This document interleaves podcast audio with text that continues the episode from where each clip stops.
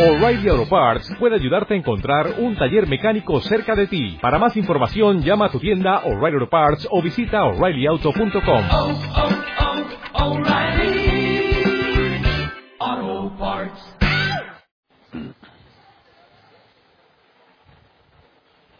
Buenas tardes.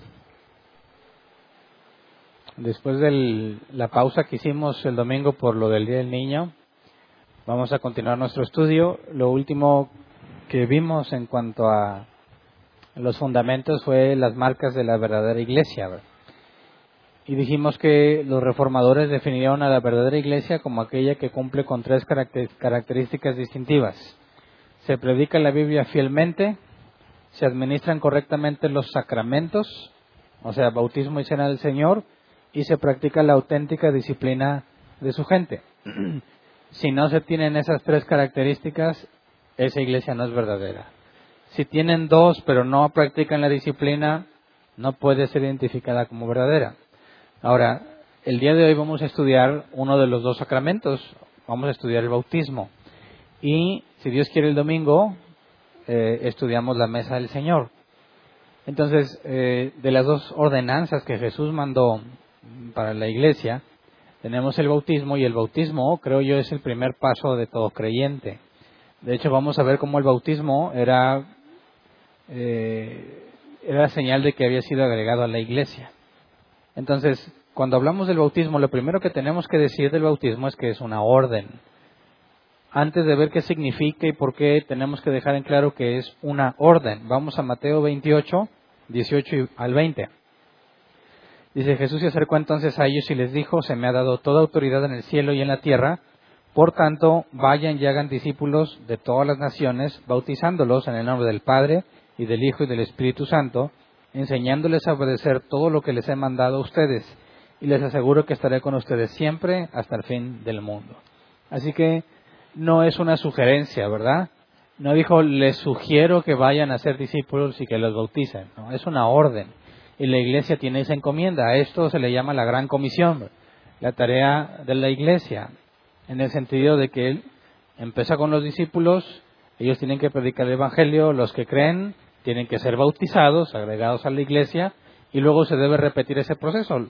Esos que están en la iglesia deben de ser discipulados y enviados y predicar el mensaje de Cristo, y los que crean el mensaje que estos predicaron tienen que bautizarse, y es un ciclo sin fin hasta que Él venga.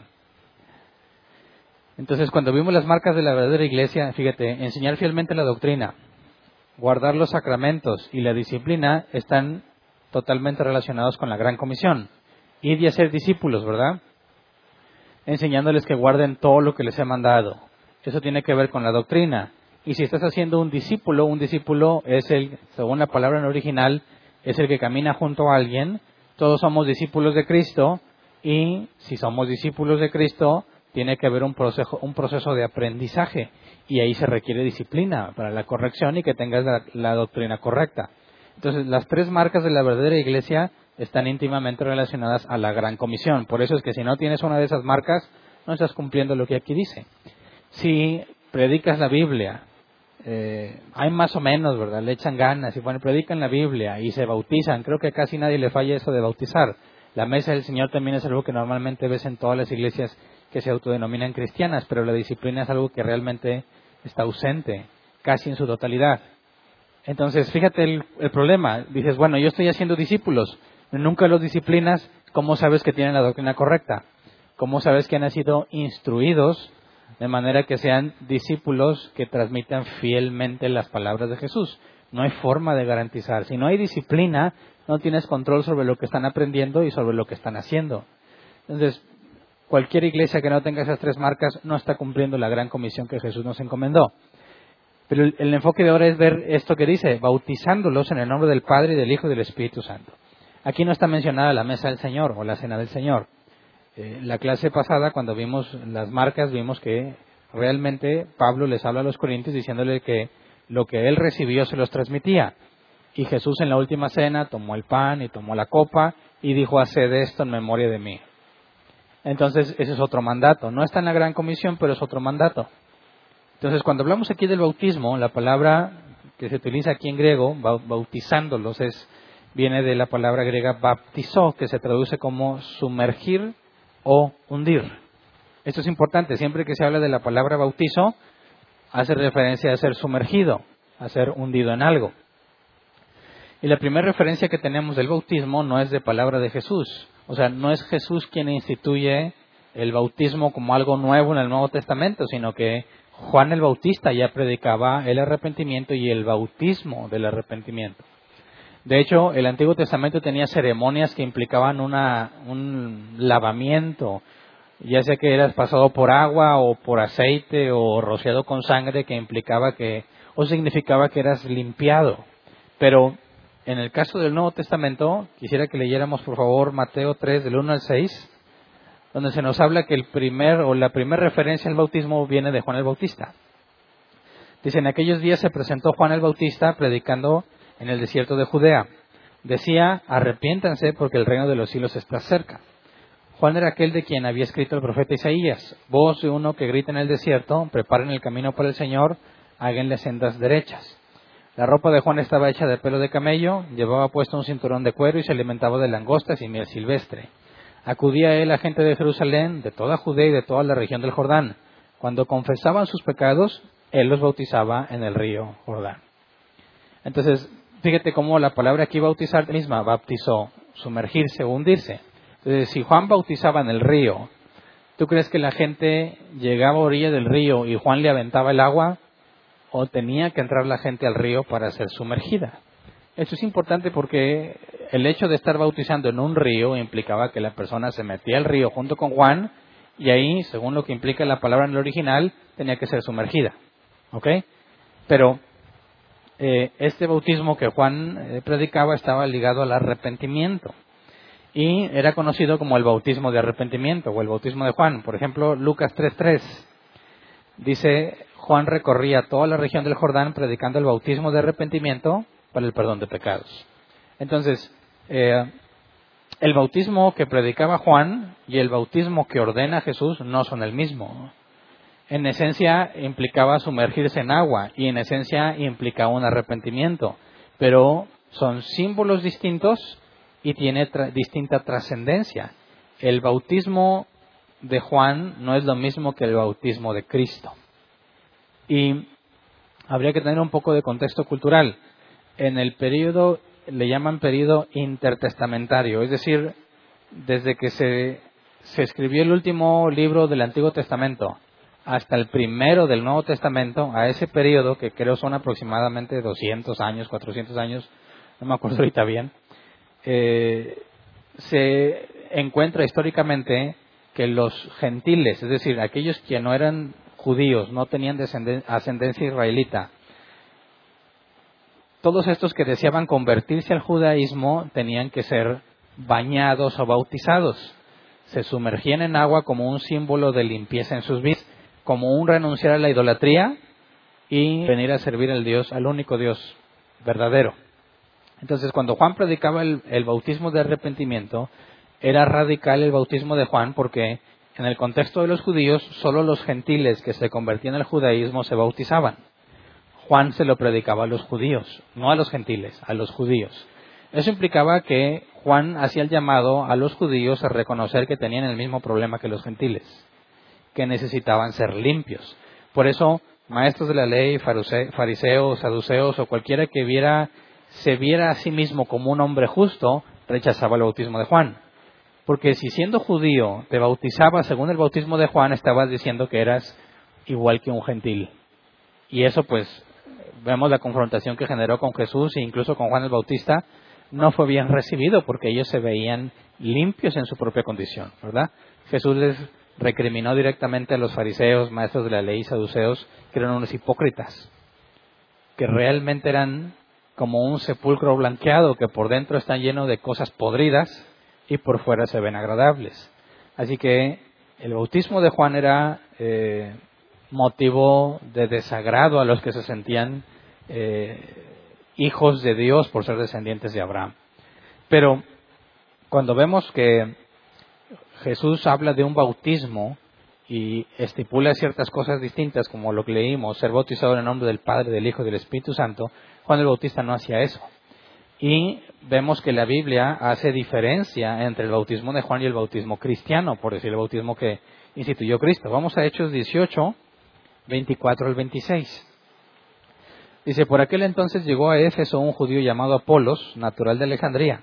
Era un hombre ilustrado y convincente en el uso de las escrituras. Había sido instruido en el camino del Señor y con gran fervor hablaba y enseñaba con la mayor exactitud acerca de Jesús, aunque conocía solo el bautismo de Juan. Comenzó a hablar valientemente en la sinagoga, al oírlo Priscila, al oírlo Priscila y Aquila lo tomaron a su cargo y le explicaron con mayor precisión el camino de Dios. Entonces aquí tienes el caso de un hombre convertido, instruido en el camino del Señor, pero no instruido totalmente. Y él solo conocía el bautismo de Juan.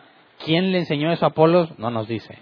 ¿Por qué no le enseñó que Jesús mandaba el bautismo en el nombre del Padre, del Hijo y del Espíritu Santo? No sabemos. Lo que sí podemos ver es que el conocimiento que él tuvo, aunque mm, me imagino que no estaba consciente de que su conocimiento estaba incompleto, no lo detuvo de predicar valientemente. Fíjate bien, entre nosotros pasa este fenómeno. La gente que viene de un cristianismo de doctrina errónea empieza a conocer la doctrina bíblica y empieza a adquirir conocimiento, pero no quiere hablar, no quiere decir nada, no quiere explicarle a nadie lo que, ha, lo que sabe de la Biblia porque tiene miedo a equivocarse. Bueno, aquí tenemos un ejemplo inspirador. Apolos estaba equivocado, le faltaba instrucción, no equivocado en las cosas fundamentales de quién es Cristo, sino que él no estaba enseñando con todo el consejo de Dios. No estaba enseñando el, ah, caray, qué diferencia.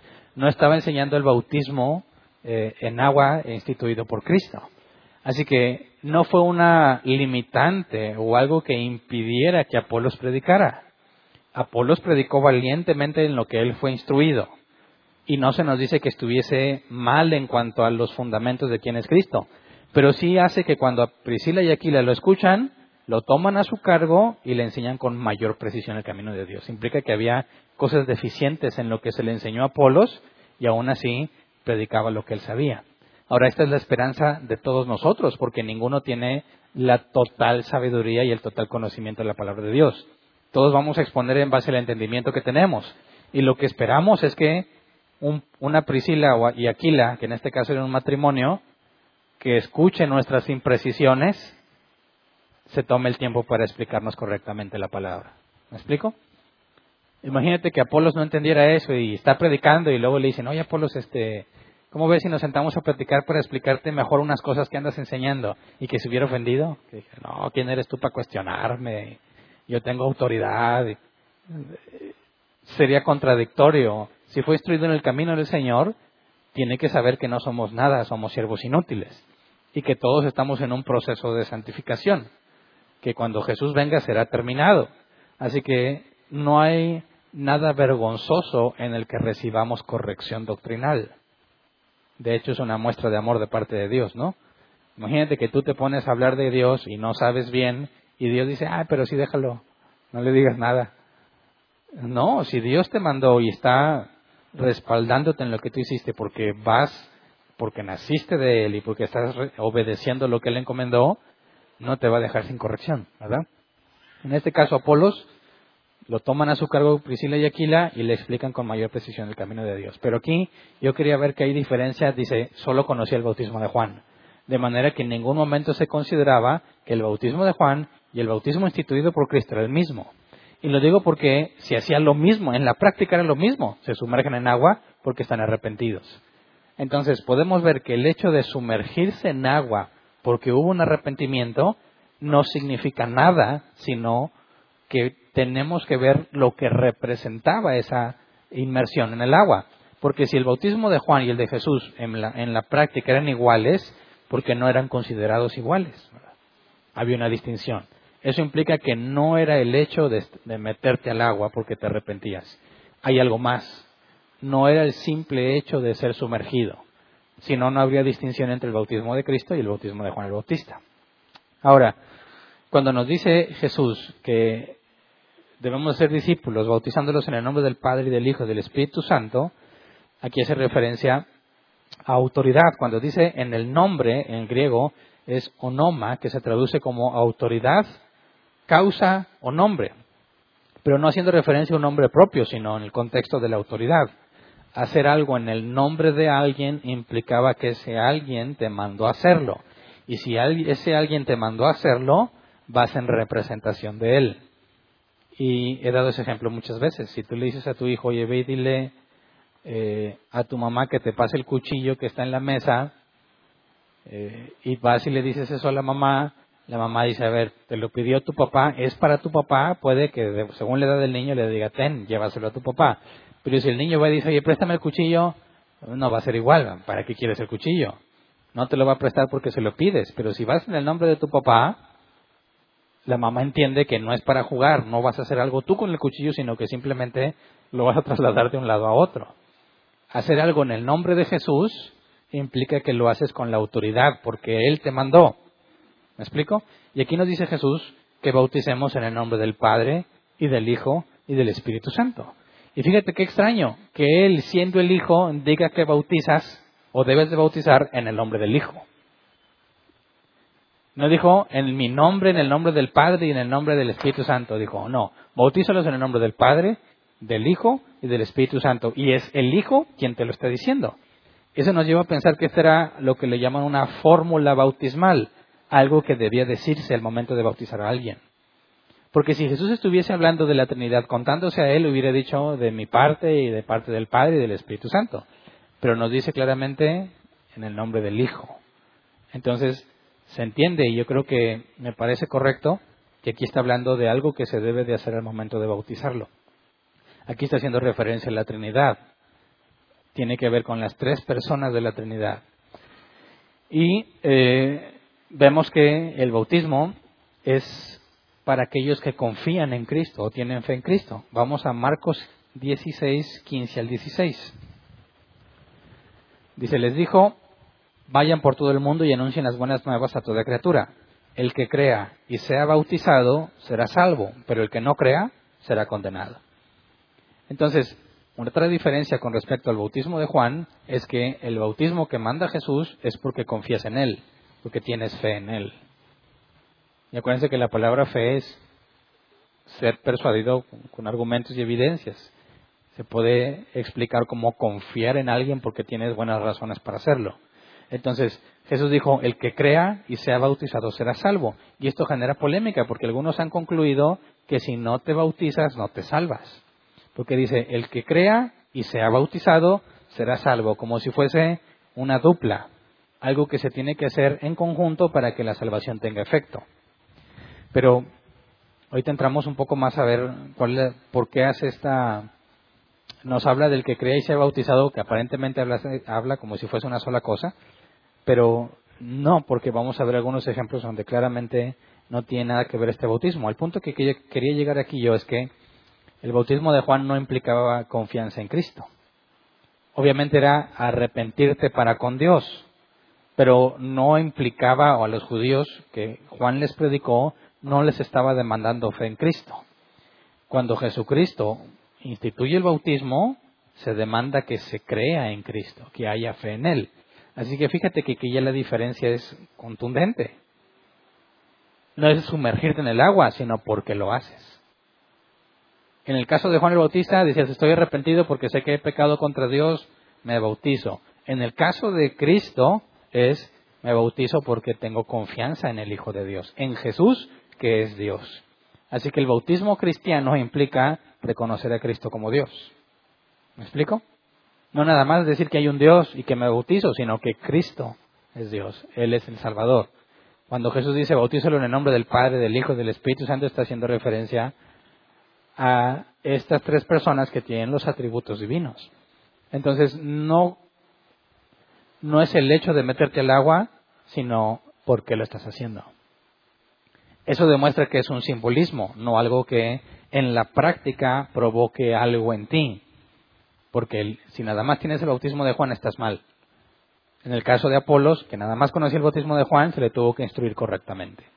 Entonces, vamos ahora a Hechos 2.38 porque a la luz del pasaje que leímos ahorita parece mencionar el bautismo como parte de, la, de los requisitos para ser salvo, ¿verdad? Pero veamos que el bautismo es señal del nuevo nacimiento, o sea, del arrepentimiento. Hechos 2.38 dice, Arrepiéntanse y bautícense cada uno de ustedes en el nombre de Jesucristo para perdón de sus pecados, les contestó Pedro, y recibirán el don del Espíritu Santo. Arrepiéntense hace referencia a, como ya lo estudiamos, el arrepentimiento tiene que ver con la regeneración, ¿se acuerdan? Eres regenerado, eres convertido. Muestras el arrepentimiento que viene después de la conversión.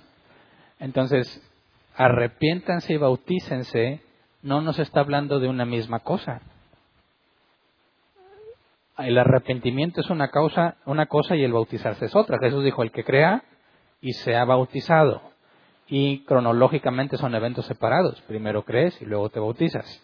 En este caso, Pedro está hablando de arrepentirte. Y el arrepentimiento aquí mencionado implica en el griego cambiaste tu manera de pensar. Y por lo que ya estudiamos en el orden de la salvación, la renovación de la mente es en la regeneración. Entonces, arrepiéntete y bautízate implica que el bautismo es después del nuevo nacimiento. ¿Me explico? No es que me, eh, me arrepentí, nací de nuevo y no me puedo salvar porque aún no me bautizo, sino que, por lo que ya estudiamos, el nuevo nacimiento, todo lo que sucede en cuanto a la conversión, justificación y adopción, eso es lo que te hace una nueva criatura, eso es lo que implica que ya eres un hijo de Dios. Y luego tienes que bautizarte. ¿Pero por qué? Porque Jesús lo mandó. Esa es la instrucción. Y de hacer discípulos bautizándolos. Entonces, lo primero que se requiere para ser discípulo de Cristo, para ser considerado un hijo de Dios, es el nuevo nacimiento. Y lo que sigue, según la instrucción de Jesús, es el bautismo. Así que es imposible tratar de ligar el arrepentimiento y el bautismo como medio de salvación. Porque con el solo arrepentimiento, si es por la regeneración, ya eres, ya fuiste justificado y ya fuiste adoptado. El bautismo es la consecuencia de la obediencia a Cristo. Si yo nací de nuevo y empiezo a obedecer a Cristo, lo primero que tengo que obedecer es el bautismo. Entonces, veamos cómo Pablo nos habla del bautismo en una forma simbólica. Nos dice Pablo que el bautismo simboliza la muerte y la resurrección de, la resurrección de Cristo en nosotros. Romanos 6, 3 al 5. Dice, ¿acaso no saben ustedes que todos los que fuimos bautizados para unirnos con Cristo Jesús en realidad fuimos bautizados para participar en su muerte. Por tanto, mediante el bautismo fuimos sepultados con Él en su muerte, a fin de que, así como Cristo resucitó por el poder del Padre, también nosotros llevemos una vida nueva.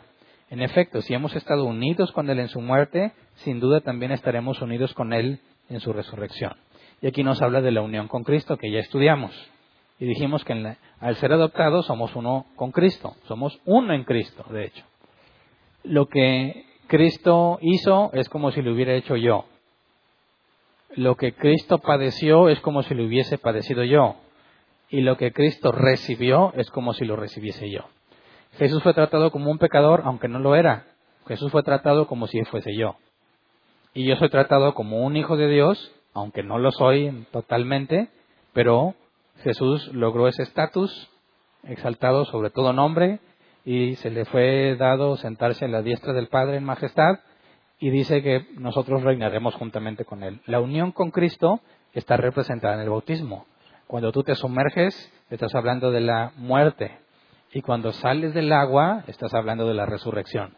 Y si yo nací de nuevo y soy uno con Cristo, el bautismo identifica o es una proclamación de que soy uno con Cristo y que simbólicamente morí y resucité a una vida nueva. Entonces, este símbolo de la unión con Cristo no lo puede hacer cualquier persona. Es exclusivo de los que han nacido de nuevo. Eso no implica que no se puede falsificar. Hay mucha gente que se bautiza y nunca nació de nuevo, ¿verdad? Entonces, si te fijas, no es el hecho de ir a sumergirte, porque si tú no confías en Cristo, si tú no naciste de nuevo, eso que hiciste no sirve para nada no cuenta, no vas a ser parte de la iglesia porque te sumergiste en el agua.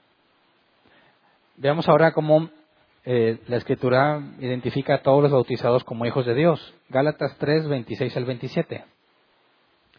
Palabras de Pablo, dice, todos ustedes son hijos de Dios mediante la fe en Cristo Jesús, porque todos los que han sido bautizados en Cristo se han revestido de Cristo.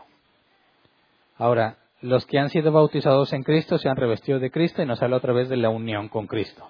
Si tú fuiste bautizado es como si estuvieses, si tú y Cristo fuesen el mismo. Pero nos dice que hay que ver este detalle, todos ustedes son hijos de Dios, no dice que mediante el bautismo, sino mediante la fe en Cristo Jesús. Si yo soy hijo de Dios, yo ya soy salvo. Dice, todos han sido bautizados, todos los que se bautizaron en Cristo han sido revestidos de Cristo. En este pasaje se aclara que no es el bautismo lo que te hace hijo de Dios, sino la fe. Y como ya estudiamos que la fe es posterior a la regeneración, primero tienes que nacer de nuevo. No puedes tener fe antes de nacer de nuevo. Naces de nuevo, tienes fe y por medio de esa fe eres hijo de Dios. Ahora dice, todos los que se han bautizado en Cristo se han revestido de Cristo. Pablo está asumiendo que todos los que nacieron de nuevo obedecieron el mandato de Cristo, ser bautizados. Por eso es que aquí aclara que somos hijos de Dios mediante la fe, no mediante el bautismo. Pero todos los bautizados son llamados hijos de Dios porque si nacieron de nuevo y te bautizaste estás en obediencia. Eso implica que todos los bautizados debiesen ser hijos de Dios. Aunque la Biblia nos alerta de que hay personas que falsifican su conversión. Pero aquí no está hablando en un sentido estricto, sino en el sentido general. Según la orden de Jesús, el que crea y sea bautizado, todos los nacidos de nuevo deben de bautizarse. ¿Ok? Ahora vamos a este otro pasaje, Hechos 2.41, donde eh, nos dice que todos los que fueron bautizados se unieron a la iglesia. Dice así pues, los que recibieron su mensaje fueron bautizados y aquel día se unieron a la iglesia unas tres mil personas. Ahora, para ser parte de la iglesia, ¿se requiere el bautismo? ¿Sí o no? ¿Qué opinas? ¿Sí o no? Si no te has bautizado, ¿no eres parte de la iglesia? ¿O a pesar de que no te hayas bautizado, parte de la iglesia?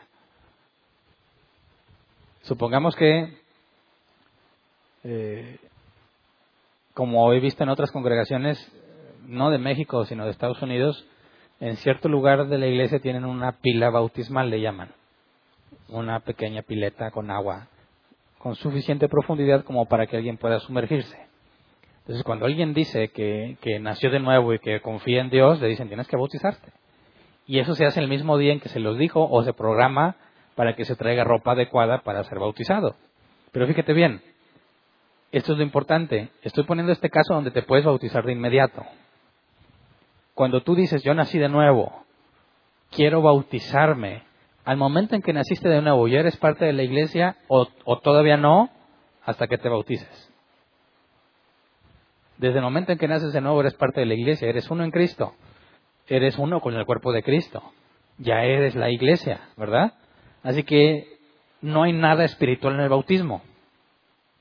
El que nació de nuevo tiene que decir, yo confío en Cristo y quiero ser bautizado. Y ahí ya hay tiempo entre el bautismo y el nuevo nacimiento. Así que el bautismo no influye para nada en el nuevo nacimiento, ni afecta que no haya sido bautizado para ser agregado a la iglesia, pero es algo que debemos obedecer. Ahora imagínate, en ese caso es claro que aunque pueda bautizarse de inmediato, él es hijo de Dios desde que nació de nuevo. Ahora imagínate una zona desértica donde no hay agua. Imagínate que van caminando en el desierto y vas platicando con alguien, como pudo haber sucedido en los tiempos de Jesús. Les hablan de las nuevas buenas del Evangelio y dicen, yo creo. Bueno, pero pues aquí no hay cómo bautizarte, espérate que lleguemos a algún lugar donde haya. Ahora, ¿afecta que no se haya bautizado instantáneamente? ¿Afecta en su salvación? ¿No se ha salvado? ¿No es parte de la iglesia? Eso no tiene nada que ver. Quizás pasarán días si el, largo si el viaje es largo. Quizás para, pasarán meses si de donde iban no hay suficiente agua para ser bautizado. Pero, ¿qué pasa si definitivamente no hay agua?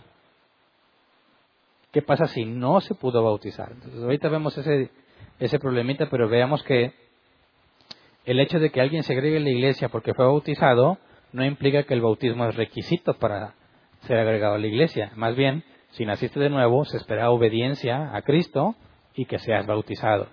Ahora vamos a Hechos 8, 35 al 38, que es el caso del etíope, el eunuco etíope, que se parece un poco al ejemplo que yo di, pero yo le quité el agua a ese ejemplo. Pero aquí dice, entonces Felipe, comenzando con ese mismo pasaje de la Escritura, Estaba leyendo Isaías 53, dice, le anunció las buenas nuevas acerca de Jesús. Mientras iban por el camino llegaron a un lugar donde había agua y díjole eunuco, mire usted, aquí hay agua, ¿qué impide que yo sea bautizado? Entonces mandó parar la carroza y ambos bajaron al agua y Felipe lo bautizó. O sea, el etíope es convertido, es regenerado de nuevo, ¿verdad? Y luego no nos dice cuánto tiempo pasó y ve agua. Y dice, ahí hay agua, yo me quiero bautizar. En ese caso, en el caso de él que encontró agua ahí, pues se bautiza quizás en un tiempo relativamente corto. Pero si no la tienes al alcance, no afecta. Tienes que obedecerlo en cuanto tengas la posibilidad. Pero el hecho de que no te hayas bautizado de inmediato no afecta. Veamos el caso de Pablo, Hechos 9, 10 al 19 me estoy brincando toda la historia de Pablo, que ya, había estado, ya se había encontrado con Jesús, ya estaba ciego, estaba temblando y sin comer, y Dios le habla a Ananías. Hechos 9, 10 al 19 dice, había en Damasco un discípulo llamado Ananías. Pausa, este no es el de, el de Zafira, ¿verdad? Este es otra, otro Ananías completamente distinto. Dice, había en Damasco un discípulo llamado Ananías a quien el Señor llamó en una visión. Ananías, aquí estoy, Señor. Anda, ve a la casa de Judas en la calle llamada derecha y pregunta por un tal Saulo de Tarso. Está orando y ha visto una visión, ha visto en una visión a un hombre llamado Ananías que entra y pone las manos sobre él para que recobre la vista. Entonces Ananías respondió, Señor, he oído hablar mucho de ese hombre y de todo el mal que ha causado a tus santos en Jerusalén. Y ahora lo tenemos aquí, autorizado por los jefes de los sacerdotes para llevarse presos a todos los que invocan tu nombre. Pausa. ¿Qué Ananías no entendía la omnisciencia? Si te fijas, Ananías asume que Dios no tiene ese dato, ¿verdad? Oye Dios, qué buena idea tienes, pero has considerado que este hombre es el que lleva cautivos a muchos, es el que, el que apedreó Esteban. Tiene autorización para llevarnos presos. ¿Estás seguro que, me, quieres que vaya con él? Como si Dios no supiera, ¿verdad? Versículo 15, ve, insistió el Señor, porque ese hombre es mi instrumento escogido para dar a conocer mi nombre tanto a las naciones y a sus reyes como al pueblo de Israel. Yo le mostraré cuánto tendrá que padecer por mi nombre. Ananías se fue y cuando llegó a la casa le impuso las manos a Saulo y le dijo, hermano Saulo, el Señor Jesús que se te apareció en el camino me ha enviado para que recobres la vista y seas lleno del Espíritu Santo. Al instante cayó de los ojos de Saulo algo como escamas y recobró la vista. Se levantó y fue bautizado y habiendo comido recobró, las fuerzas. Así que vemos que Saulo fue convertido, fue regenerado, pero no estaba a su alcance ser bautizado, ni siquiera veía. Hasta que se levantó, hasta que estuvo en su capacidad, se bautizó. ¿Cuánto tiempo pasó? No lo sabemos. Pero, si te fijas, es imposible decir que no puedes ser salvo si no, bautizas, si no te bautizas porque son cosas separadas. Y de hecho, aquí es la prueba de que una vez nacido de nuevo, entonces se buscaba el bautismo. Nunca te bautizabas para nacer de nuevo. Eso no lo puedes invertir. Ahora, sabemos que Ananías ve a Saulo como un incrédulo, ¿verdad? Pero cuando va y le habla, le dice hermano Saulo. ¿Por qué le dijo hermano? ¿Era como los cristianos de ahora que a todas le dicen hermanos? ¿O entendió que cuando Dios le dijo este mes, este mes instrumento escogido, implica la regeneración? Es instrumento escogido por mí para anunciar mi nombre a las naciones. Eso implica que Ananías entendió que Saulo había sido regenerado. Y cuando le encuentra le dice hermano Saulo. Y si le dice hermano, lo está reconociendo como parte de la iglesia, ¿verdad? Como parte del cuerpo de Cristo. Y después se bautiza. Ahora, claramente entendemos que el bautismo no salva, ¿verdad? Cuando dice el que creyere y sea bautizado será salvo, el bautismo es obediencia de parte del que nació de nuevo. ¿Ok? Pedro nos dice en 1 de Pedro 3, 21, eh, Reina Valera 60, el bautismo que corresponde a esto ahora nos salva, no quitando las inmundicias de la carne, sino como la aspiración de una buena conciencia hacia Dios por la resurrección de Jesucristo. Fíjate bien, Pedro nos aclara que no te quita tu naturaleza pecaminosa, sigues estando sujeto a esta carne. Y el bautismo es la aspiración a una buena conciencia hacia Dios. O sea que cuando tú naciste de nuevo, te bautizas en obediencia como señal de ese nuevo nacimiento y lo haces con la aspiración de una nueva conciencia hacia Dios, una nueva forma de vida. Estás publicando que vas a vivir como cristiano porque naciste de nuevo. Y cuando lo haces delante de testigos, porque siempre al menos hay un testigo, en el caso del etíope, el eunuco, está de Felipe y el etíope, el etíope, perdón. Es decir, no puedes decir, bueno, pues déjame bautizo yo y te bautizas donde tú quieras. No, el bautismo así de, por tu propia cuenta no vale. Es un reconocimiento que se tiene que hacer ante testigos y en el caso bíblico, aunque sea uno, el que te bautiza. Estás públicamente diciendo que naciste de nuevo y se espera la evidencia, ¿verdad? Si eres agregado a la iglesia y si es una verdadera iglesia, se te va a buscar y se te va a demandar que tengas verdaderos frutos que indiquen arrepentimiento y si no vas a ser disciplinado.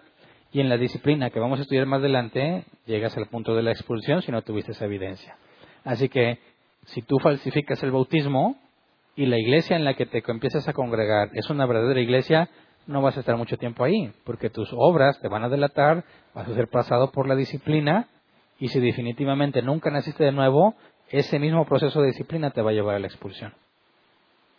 Así que podemos ser engañados temporalmente nosotros. Dios nunca es engañado. Nosotros podemos ser engañados temporalmente por alguien que asegura falsamente ser convertido y se bautiza. Yo he visto ese caso muchísimas veces. Incluso personas que yo he bautizado no eran cristianos, pero parecía que sí. Pero como ya lo estudiamos, por sus frutos los conoces, ¿verdad? Después te das cuenta que definitivamente no eran. Pero bueno, si el bautismo no te cambia, no afecta en nada en tu cuerpo ni en lo espiritual, lo hacemos por simple obediencia. Y si algún creyente, un verdadero regenerado, no se pudo bautizar, ¿le afectará a su salvación? Pongamos el caso del ladrón en la cruz, el que fue crucificado junto con Jesús. Jesús le dijo, estarás conmigo en el paraíso. Eso es evidencia de que Dios, Jesús lo está reconociendo como un verdadero hijo de Dios y no se bautizó porque se murió a lo mucho dos horas antes. Hay personas que aseguran que el bautismo es para salvación, pero no jamás, si tú piensas eso, jamás podrías explicar por qué Jesús le dijo al ladrón que estaba crucificado con él, estarás conmigo en el paraíso, si Jesús sabía que en ese momento, con la muerte inminente que viene, era imposible que se bautizara. Por eso, si alguien asegura que el bautismo es necesario para la salvación, está yendo en contra del propio Cristo en esta parte de la Escritura y en cuanto a todas las demás referencias que vemos, que se requiere creer, se requiere arrepentirse para ser bautizado. El bautismo es para los nacidos de nuevo solamente y no para que se salven, sino a consecuencia de la salvación. Obedecen a Cristo en, en lo que se nos instituyó y son bautizados. Ahora, ¿puede un niño bautizarse? ¿Sí o no? Aquí ya estaríamos hablando del catolicismo, que se dice cristiano, ¿verdad? Y de algunas denominaciones dentro del cristianismo, como algunas eh, bautistas. Bautizan niños. ¿Es bíblico bautizar niños? ¿Sí o no? Bueno, no hay ningún caso directo de un niño bautizándose en todo el Nuevo Testamento, ¿verdad? Pero el hecho de que no haya evidencia no significa que por eso ya lo podemos asegurar, ¿verdad? Ausencia de evidencia no es evidencia de ausencia. Hay pasajes como por ejemplo cuando el carcelero dice que se bautizó él y toda su casa, dicen, bueno, ¿qué tal si en su casa había niños? Si había niños en su casa y se bautizó toda su casa, pensaríamos que se bautizaron los niños, pero no dice si había niños o no. Entonces, me parece que nuestros amigos católicos eh, se equivocan gravemente en esto porque ellos consideran que el bautismo salva. Entonces ellos piensan que cuando tú bautizas a tu bebé, ya lo hiciste nacer de nuevo y ya es salvo. Cosa que no tiene ningún fundamento en la escritura. Nuestros amigos cristianos que reconocen, incluso los que bautizan niños, reconocen que el bautismo no salva y ellos lo ven como un símbolo nada más. Ellos piensan, no estoy de acuerdo con su postura, pero se las comento. Ellos consideran que así como la circuncisión también era para los niños, y la circuncisión no te cambiaba en nada, eh, mutilabas parte de tu cuerpo, ¿verdad? Por instrucción de Dios a la descendencia de Abraham. Para los niños había una edad específica en la que tenían que circuncidarse, creo que eran los ocho días. Y dicen, sabemos que la circuncisión, como dijo Pablo, la circuncisión en la carne no cuenta para nada, la que cuenta es la del espíritu, la del corazón. Entonces lo veían como un símbolo. Nuestros amigos bautistas que creen en que los niños pueden bautizarse, lo ven como un símbolo equivalente. Bautizan al niño como un símbolo de formar parte del nuevo pacto, no como parte de la iglesia. Al, al igual que la circuncisión se hacía con los niños como un símbolo, porque no todos los circuncidados eran elegidos por Dios, ¿verdad? Ahora, yo no estoy de acuerdo con eso, pero no puedo decir que hay un pasaje que dice que eso está prohibido. Porque así como no hay ningún pasaje que dice que se haya bautizado niños, tampoco hay ningún pasaje que diga que no se deben bautizar los niños. No hay ni un solo ejemplo de un niño bautizándose. Todos los ejemplos que analizamos y los que hay en el Nuevo Testamento son gente adulta o consciente, que experimentaron primero un arrepentimiento, una fe, una confianza en Cristo y se bautizaban. Pero yo considero que aunque no lo diga, el bautizar a un niño genera confusión. Porque si todas las referencias que encuentro hablan de personas que se identifican unidos a Cristo, es imposible que eso lo apliques en un niño. Si todos los ejemplos que vemos implicaba el haber nacido de nuevo, tú no podrías saber si ese niño nació de nuevo o no. Así que me parece, aunque no puedo decir que es antibíblico lo que hacen, los católicos sí, los cristianos que bautizan infantes, no puedo asegurar que es antibíblico, pero no estoy de acuerdo. Me parece que genera confusión y buscamos evitarla. Así que en árbol plantado no bautizamos niños tiene que haber muestras del nuevo nacimiento para que sea un acto consciente de que, como dice Pedro, es la aspiración a una conciencia nueva con Dios. Creo que un niño no puede hacer eso. Entonces me parece que los versículos, en el caso de Pedro, que no está diciendo si es un adulto o no, el hecho del bautismo que implica una aspirar a una nueva conciencia, eso de entrada un infante, un niño no lo puede hacer. Entonces por eso nosotros no lo hacemos. Pero tenemos que ver que no es una doctrina, como ellos aseguran que el bautismo no es para salvación y es meramente una señal, entonces esa idea de bautizar niños, esa doctrina, no podía ser fundamental, ¿verdad? Tendría que ser secundaria o terciaria.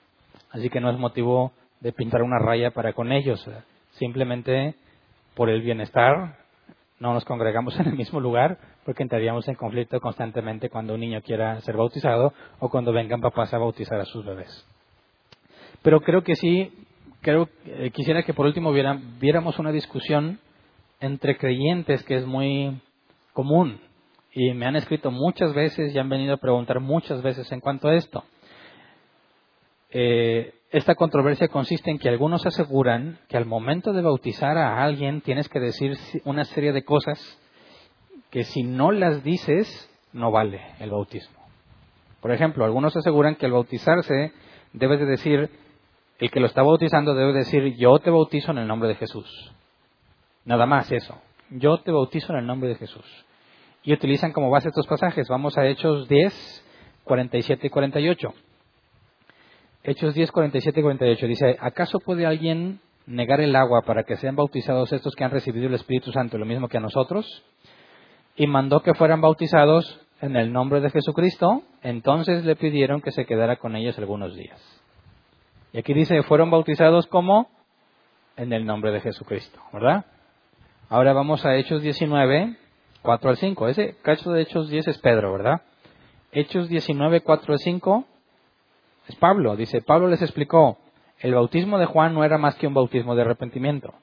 Él les decía al pueblo que creyera en el que venía después de él, es decir, en Jesús. Al oír esto fueron bautizados en el nombre del Señor Jesús. Entonces dicen, ya ves, cuando bautizas a alguien, tienes que decir, yo te bautizo en el nombre del Señor Jesús.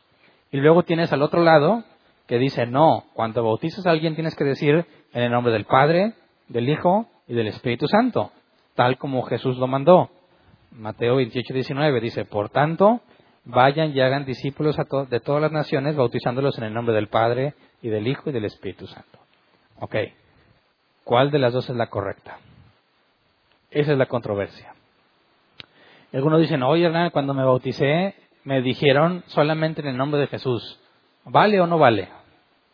¿Cuenta o no cuenta? Y por otro lado dicen, oye, yo llegué a una iglesia y cuando yo llegué yo ya era cristiano y me habían, me habían bautizado en el nombre del Padre, del Hijo y del Espíritu Santo. Y cuando llegué me preguntaron, ¿en qué nombre te bautizaron? No, pues que en la Trinidad no vale. Tienes que bautizarte otra vez. Dicen, ¿es correcto o no? Así que, ¿qué opinas tú? ¿Cuál de las dos es la correcta? Y dije, oye, yo me quiero bautizar. Y dije, ah, a ver, Hernán, pero ¿cómo le vas a hacer? Que a lo mejor ni vale. ¿Cómo le vas a hacer? ¿En el nombre del Padre, del Hijo y del Espíritu Santo? ¿O en el nombre de Jesús? ¿O te bautizo dos veces para no fallarle? Y de perdido, una fue real. ¿Cómo ves? ¿Cómo se resuelve este asunto? Ambas son correctas. De hecho, yo en lo personal, cuando bautizo a alguien, digo, yo te bautizo en el nombre del Padre y del Hijo y del Espíritu Santo en el nombre de Jesús. ¿Entiendes por qué?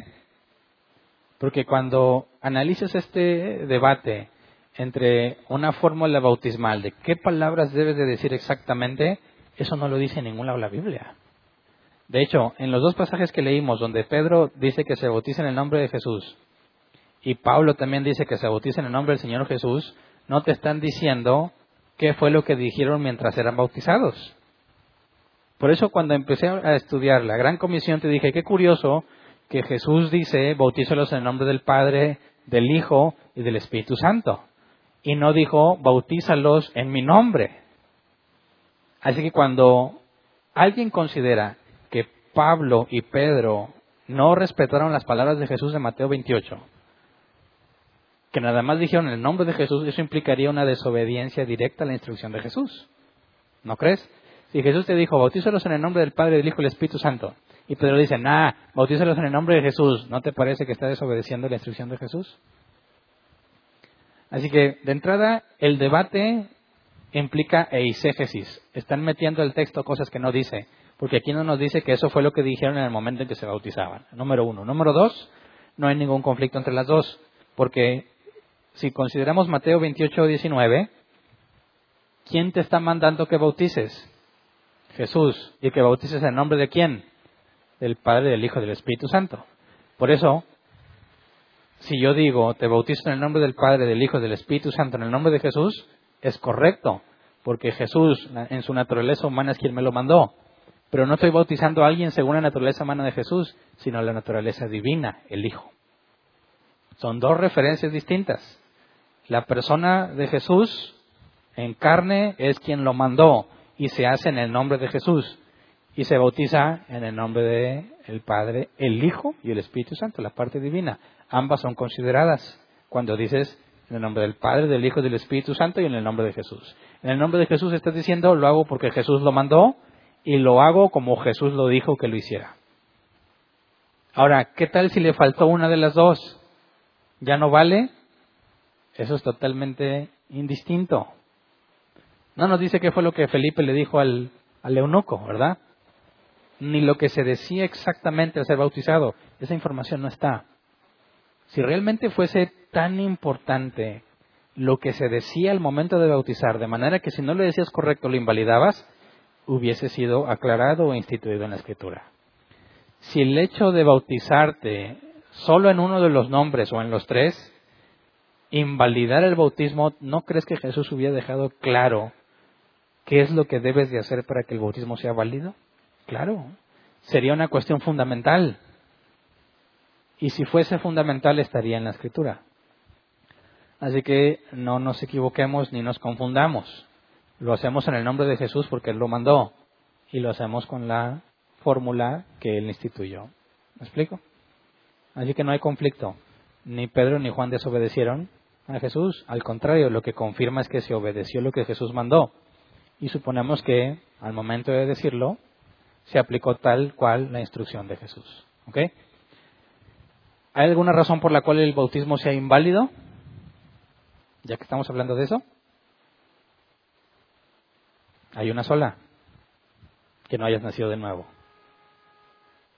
¿Me explico? Si no naciste de nuevo, lo que hiciste, aunque te hayan dicho en el nombre del Padre, el Hijo y el Espíritu Santo, en el nombre de Jesús, aunque haya sido así, no vale. Porque no significa nada, ya que no naciste de nuevo, no eres una, no estás unido a Cristo. No fuiste, no se te, no se te, otorgó, el, no se te otorgó el arrepentimiento ni la fe que salva. Entonces, el ritual que hayas hecho, de nada sirve. Si dicen, oye, ¿sabes qué? Me han dicho, yo quiero bautizarme porque conocí de la Biblia y todo, pero a mí me bautizaron mis papás en la iglesia católica. ¿Me tengo que volver a bautizar? ¿Tú qué crees? claro, porque eso que se hizo contigo ni te enteraste, ni supiste, ni entendiste, ni te arrepentiste, ni confiaste, ni nada, ni aspiraste a una buena conciencia. Es como si dijera, no te preocupes, Hernán, ya, ya, ya se bautizaron por ti. Ah, ya, ah, bueno, no tengo que hacer nada yo. O mira, te desmayaste y te aprovechamos y corrimos a bautizarte. No cuenta, tiene que ser un acto consciente. Por la información que ya vimos, tiene que haber confianza en Cristo. La aspiración a una buena conciencia, tiene que haber arrepentimiento. Y esas cosas implican que tiene que haber nuevo nacimiento. ¿Ok? Entonces, en cuanto al bautismo, eso es, la Biblia habla de un bautismo del Espíritu Santo. Y lo quiero mencionar, aunque vamos a verlo después, porque realmente cuando empecemos a estudiar los dones y todo eso, el Pentecostés, vamos a profundizar más. Pero algunos aseguran que no puede ser salvo si te falta uno de los dos bautismos. Dice, ¿ya fuiste bautizado en agua? Sí. ¿Y el del Espíritu Santo? Ah, no, pues quién sabe. A mí me preguntaron eso una vez. Yo dije, no, pues no sabía que había otro. ¿Cómo no? Tienes que hablar en lenguas, tienes que hacer esto y lo otro. Eso significa que ya fuiste bautizado por el Espíritu Santo. Y bueno, aunque lo vamos a estudiar más adelante, cuando estudiemos el Pentecostés y los dones que Dios repartió, te adelanto que el bautizar, ser bautizado en el Espíritu Santo, por la palabra bautizado, es estar inmerso en el Espíritu Santo. Es decir, el Espíritu Santo está en ti. Ser bautizado por el Espíritu Santo es el nuevo nacimiento. Así de simple. Ser lleno del Espíritu Santo, es otra cosa. Porque Esteban habló lleno del Espíritu Santo y ya había sido regenerado. Pablo nos dice que también lleno del Espíritu Santo habló y ya había sido regenerado. El, el bautismo, o lo que la Biblia decía, derramaré mi espíritu sobre toda carne, hace referencia al nuevo nacimiento donde el Espíritu Santo viene a morar en ti. Así que hablar del bautismo en el Espíritu Santo es ser regenerado. Si los dos bautismos son necesarios, por obediencia sí, pero no para salvación. El bautismo en el Espíritu Santo es indispensable, es el nuevo nacimiento. Y el bautismo en agua, ya vimos las condiciones que aplican para eso. Entonces, eh, ahí se genera mucha confusión, pero les adelanto, como estamos hablando del bautismo, para que no haya confusión, en el bautismo del Espíritu Santo. Y pues yo creo que ya en cuanto a la información del bautismo es todo. Vamos a ponernos de pie y vamos a orar. ¿Quién de aquí no se ha bautizado? Levante su mano. No son salvos, ah, que acabamos de estudiar. Bueno, en nuestro caso no tenemos una pila bautismal, que hay que considerar hacer una. Para que ese asunto se resuelva, tenemos que eh, bautizarlos en cuanto sea posible. Lo que normalmente hacíamos es que nos íbamos a alguien que nos prestara una alberca o nos íbamos a un río allá Matacanes. Y para que toda la iglesia esté presente, pues todos nos íbamos a Matacanes. Y el agua está especial por lo helada y por lo cristalina que está.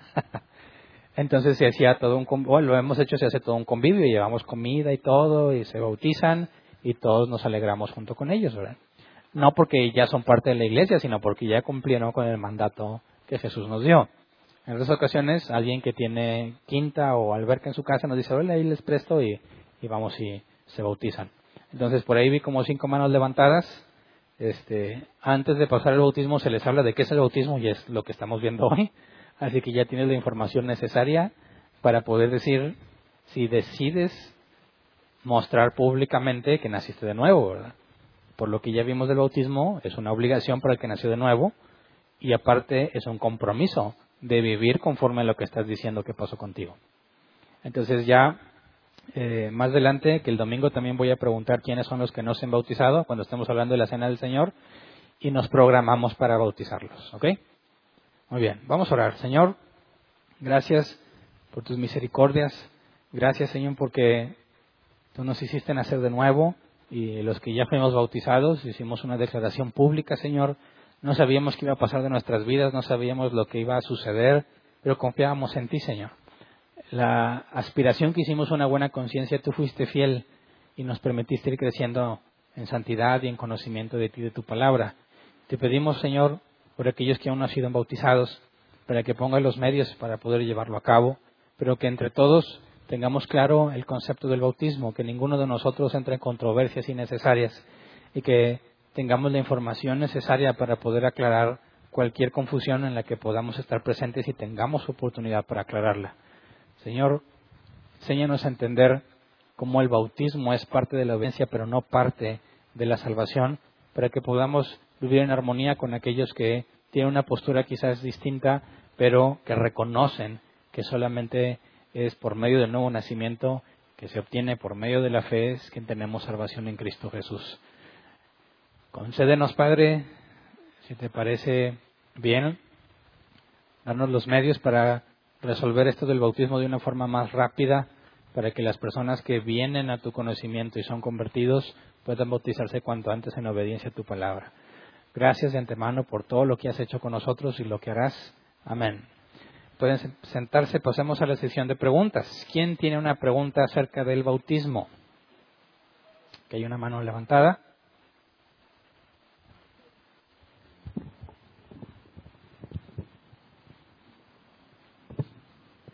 Buenas noches. Buenas noches. Bien, uh, en mi caso, eh, fui bautizado en una pila bautismal, obviamente completamente sumergido. Uh -huh. Mi esposa en un río completamente sumergida. Y, y mi pregunta es uh, la siguiente, porque tuve la experiencia de ver eh, en una iglesia donde un pastor estaba bautizando y su mamá, su mamá le dijo, hijo, estás, estás haciéndolo mal, no es así, porque él lo que hacía era prácticamente estando parado le decía ¿verdad? que se sentara en cuclillas yo creo que porque él tenía temor, inclinarlo hacia atrás. Entonces salían con el copete o con media cabeza seca. ya nomás él agarraba una tina y le echaba un Le completaba. Le comp lo acababa de remojar. Eh, mi pregunta es, ese bautismo, eh, no estando sumergido como bautizado significa, sumergido o hundido, este, ¿es o no es válido? ¿Qué opinas? Okay. Habría que considerar, por ejemplo, personas de edad muy avanzada que les sería imposible agacharse o sumergirse en el agua, pero quieren cumplir el mandato del bautismo. ¿Se los negamos o no? Dices, no, pero obviamente va a estar limitado, no la vamos a poder sumergir. Entonces, la única alternativa que nos queda es tratar de verter el agua sobre ella, que se puede meter el agua hasta donde le sea posible y tratar de mojarla. Pero si te fijas, ya es una restricción física, de manera que si tú te arriesgas a sumergirla y eres negligente y se, puede morir, ¿verdad? Entonces, habría que considerar, si resulta que tú, tu intención fue sumergirte y te quedó una parte que no se mojó, pero no fue intencional, o sea, no es de que dijeras, eh, nada más hasta aquí, no, que simplemente no te alcanzaste a meter completo, tú pensaste que sí, no creo yo que sea algo que invalide para nada el bautismo, ya que no es algo intencional, ¿verdad? No estás diciendo tú, tengo que hacerlo exactamente y no mojarme esta parte para que sea válido, eso ya te lleva a un, a un error. Pero si fue algo accidental o si tienes alguna condición física que impide que seas sumergido, o incluso he visto algunos que están postrados en cama y que no hay forma de meterlos a una pila bautismal ni a un río, están ahí y dicen, estoy por morir, yo quiero cumplir con el bautismo. ¿Cómo le haces? He visto que algunos le llevan agua para mojarle la cabeza. Ahora, ¿se invalida o ya no es completo? Pues como estás hablando de cosas muy particulares, ahí tendríamos dos opciones. Si realmente no puede sumergirse en agua porque está postrado en cama y no hay forma ni siquiera de mojarlo, no puedes ir reduciendo el bautismo a una cosa que sea factible. Es decir, no puedes decir, bueno, como no tengo otra alternativa, entonces te voy a hacer así, pss, pss, agüita en la cara y ya fuiste bautizado. No, me parece que lo más sabio es decir ahí, no puedes bautizarte. O sea, no modificar el bautismo adecuando a la necesidad de la persona, sino simplemente decir, no puedes bautizarte. Y rociarte así con agüita no se parece en nada a lo que la Biblia dice. Pero hacerle ver que el hecho de que esté imposibilitado para bautizarse no le afecta en su salvación y en su nuevo nacimiento. El caso de que una persona tenga solamente la restricción de que no puede postrarse, pero se puede meter hasta el agua, pues ahí ya está cumpliendo en gran parte algo muy parecido, ¿verdad? La esencia del bautismo sigue presente, aunque por restricción física no se pueda sumergir totalmente, pero no es lo mismo que esparcirle agüita o, o agarrar algo que le hacen así, ¿verdad? Pues, y le echan la agüita o, o nada más le echan agüita acá arriba y dicen ya. No, eso ya es ir a algo que definitivamente no está en la escritura con tal de justificarlo. Creo yo que lo más sabio es decir, no, pues si no puedes bautizarte, no te preocupes. ¿Sí me explico? ¿Alguien más? Aquí y allá.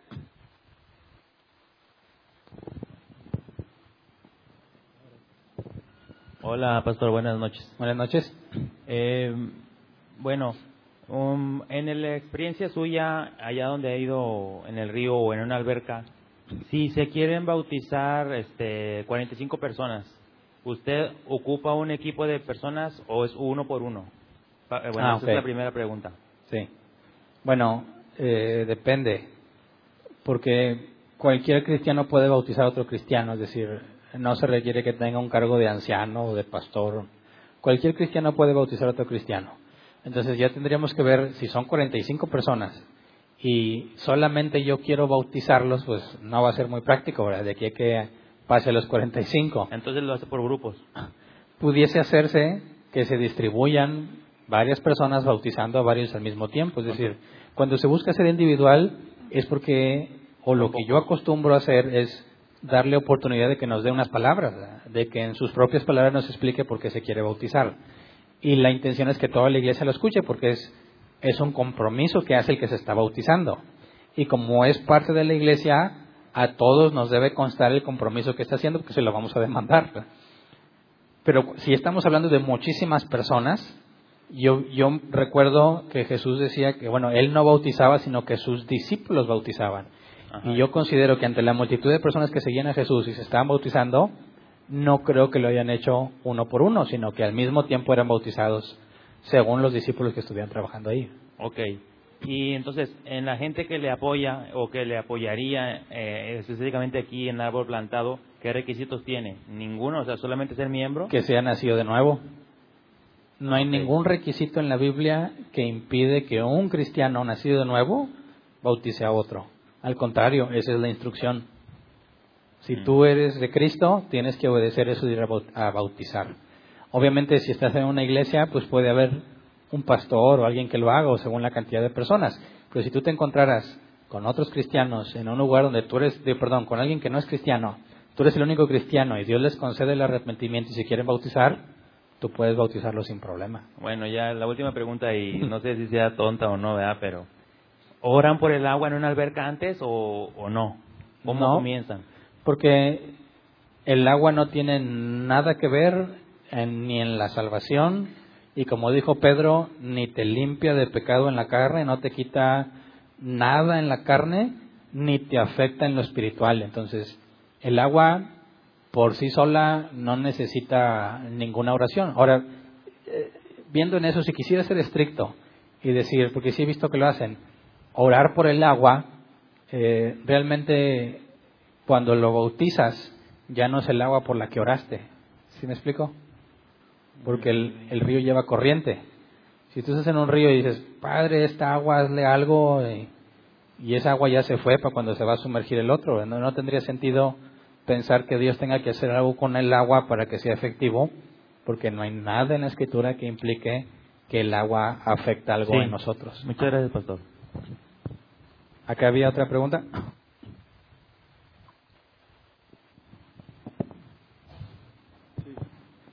Sí, buenas noches. En, en el caso de la primera pregunta que hacían, Y cuando la postura de la iglesia es que el bautismo no es de forma, sino de fondo, puesto que es un acto simbólico. Entonces no necesariamente tienes que sumergir a la persona para que sea así, sino puede ser por aspersión, no necesariamente por inmersión. Me queda claro que, y siempre lo he creído, que es por inmersión, Para pegarnos a lo que la Biblia dice. para pegarnos a lo que dice la Biblia. Pero, este, ¿tú qué pensarías el hecho de que te digan, como es un acto simbólico, no necesariamente la forma tiene mucho que ver, sino el fondo, porque Dios ve tu corazón? ¿Hasta dónde puedes refutar ese concepto? Ah, ok. Quedándome claro que es por inmersión, Sí. ¿verdad? Pues yo lo que trataría de hacerles ver es que la obra de un siervo para recompensa tiene que ver con la fidelidad en la escritura. Y aunque tengas un fundamento correcto, tú puedes edificar o piedras preciosas o madera y no y hojarasca. Cada uno va a recibir su recompensa cuando el fuego pase por ahí. Pero lo que la Biblia nos llama es a ser fieles a la palabra. Entonces, si no hay ningún impedimento en la persona para que se sumerja y la escritura habla de sumergirse, me parece que la única manera de ser fieles a eso es llevarlo al pie de la letra. Si alguien dice no es necesario porque no realmente no significa nada cómo fue el método, dices, ok, no podríamos decirle que quedaría invalidado si no se sumergió totalmente, pero no estás totalmente pegado a la escritura, no estás obedeciendo tal cual la escritura lo aplica. Y como es factor de recompensa, no sería sabio que tomes a la ligera esas cosas. ¿Alguien más? Allá hay dos. y están en polos opuestos. Primero acá.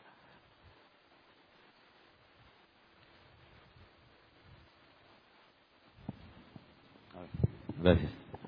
Ah, el miércoles pasado iniciaste el tema de la iglesia y y yo esperaba, hemos estado viendo teología sistemática, ¿que no? Ujú. Entonces esperaba yo eh, una definición distinta o, o más amplia de lo que significa iglesia y su misión. No sé si la vais a dar más adelante. Sí, lo que yo me enfoqué es ver la postura reformada y las tres características que había. Y la idea es ir profundizando cada vez más conforme vayamos viendo lo que todo lo que la Biblia enseña sobre la iglesia.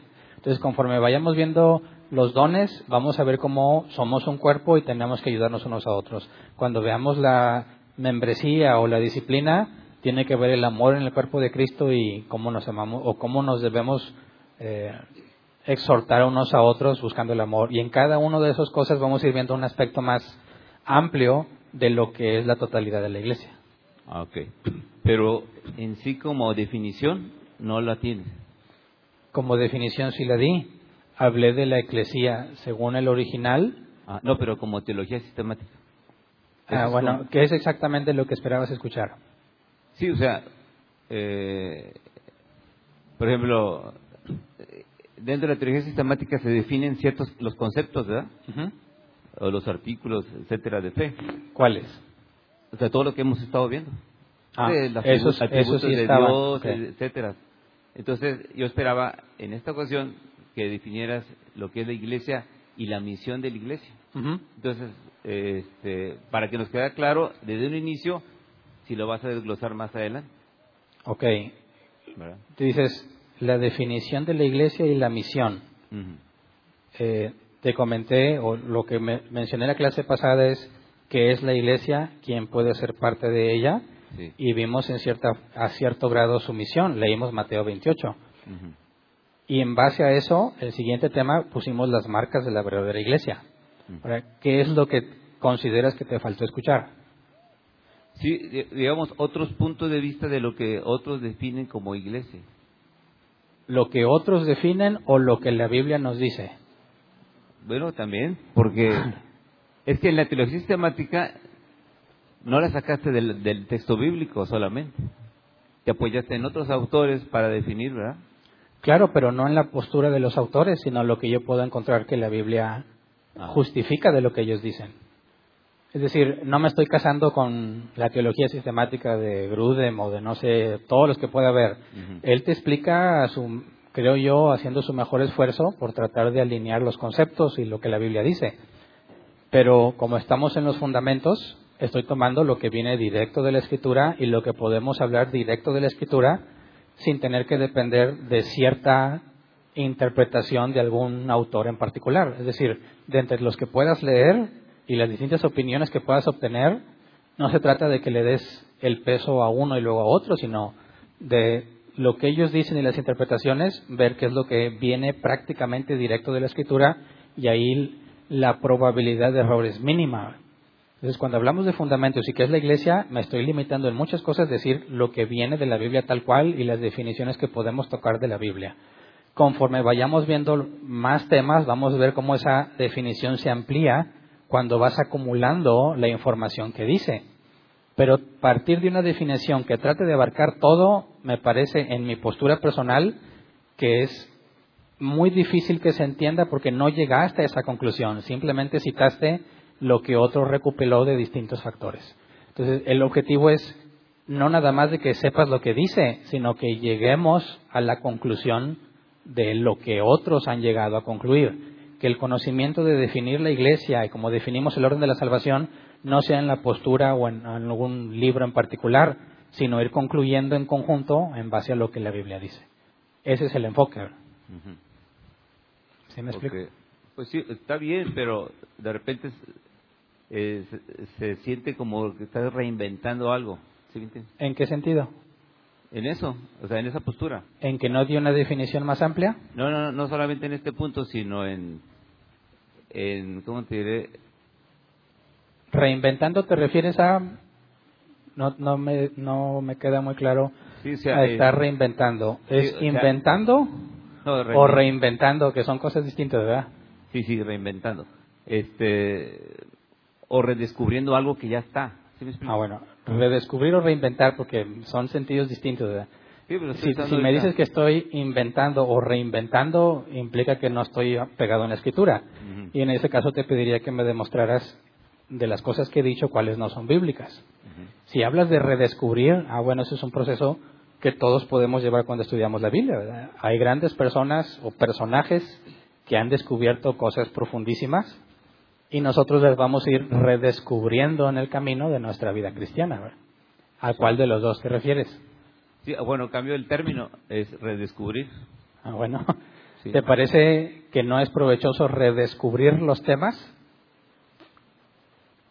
Hablando de que estamos estudiando fundamentos. Sí, sí, sí. Este, bueno, es que yo soy de los que, ¿cómo te diré? De los que me gustaría valorar, o sea, otros puntos de vista, presentarlos y, luego, ¿eh? entonces dices tú, sí los leí, pero no sé si los has presentado a la congregación de lo que otros piensan de, ese término o esa definición de, determinada cosa. Ah, es que me parece que el, enfoque que yo tengo es distinto al que tú esperas. Estamos hablando de lo que una persona que viene al cristianismo tiene que aprender, lo básico y fundamental que debe de saber. Algunos temas requieren mucha profundidad, quizás como lo vimos en el orden de la salvación, que nos tomamos mucho tiempo en estudiarlo en el caso del bautismo y la iglesia, para alguien que apenas está conociendo el cristianismo, me parece que ir directo a la escritura es suficiente como fundamento. Si nuestra intención fuese hacer un estudio más profundo para gente que no está conociendo los fundamentos, sino alguien que ya tiene camino recorrido en el cristianismo y tiene conocimiento y cierto nivel de madurez, obviamente le sería muy aburrido lo que estamos hablando. Okay. Vale, pues. Muy bien. Se acabó el tiempo, los 15 minutos. Bueno, si había preguntas, me, me dicen al final. Eh, es todo, pues. Ahí está la caja de las.